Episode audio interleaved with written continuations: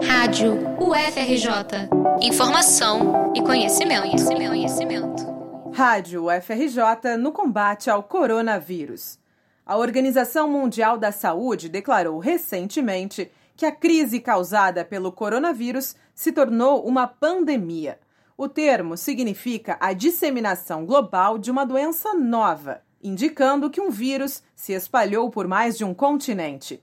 De acordo com o epidemiologista e professor da Faculdade de Medicina da UFRJ, Roberto Medronho, a mudança de status não altera os protocolos de cuidados. Para ele, países como o Brasil, que ainda não tem a epidemia instalada, devem manter as ações para impedir uma maior disseminação do vírus. Por isso, fique atento. Os sinais comuns de infecção incluem sintomas respiratórios, febre, tosse, falta de ar e dificuldades respiratórias.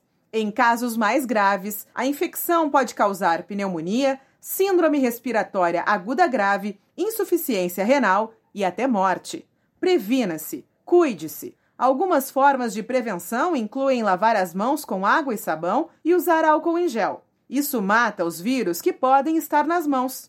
Praticar a higiene respiratória, como cobrir o nariz e a boca ao espirrar ou tossir, também são indicados. Isso evita que os vírus sejam pulverizados no ar, atingindo quem está próximo.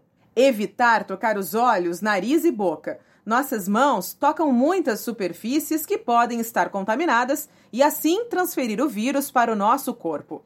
Caso apresente febre, tosse e dificuldade em respirar, ligue 136. Repetindo, ligue 136 ou procure atendimento médico. Mais informações podem ser obtidas no site coronavírus.ufrj.br. Repórter Annelise Kozinski para a Rádio UFRJ.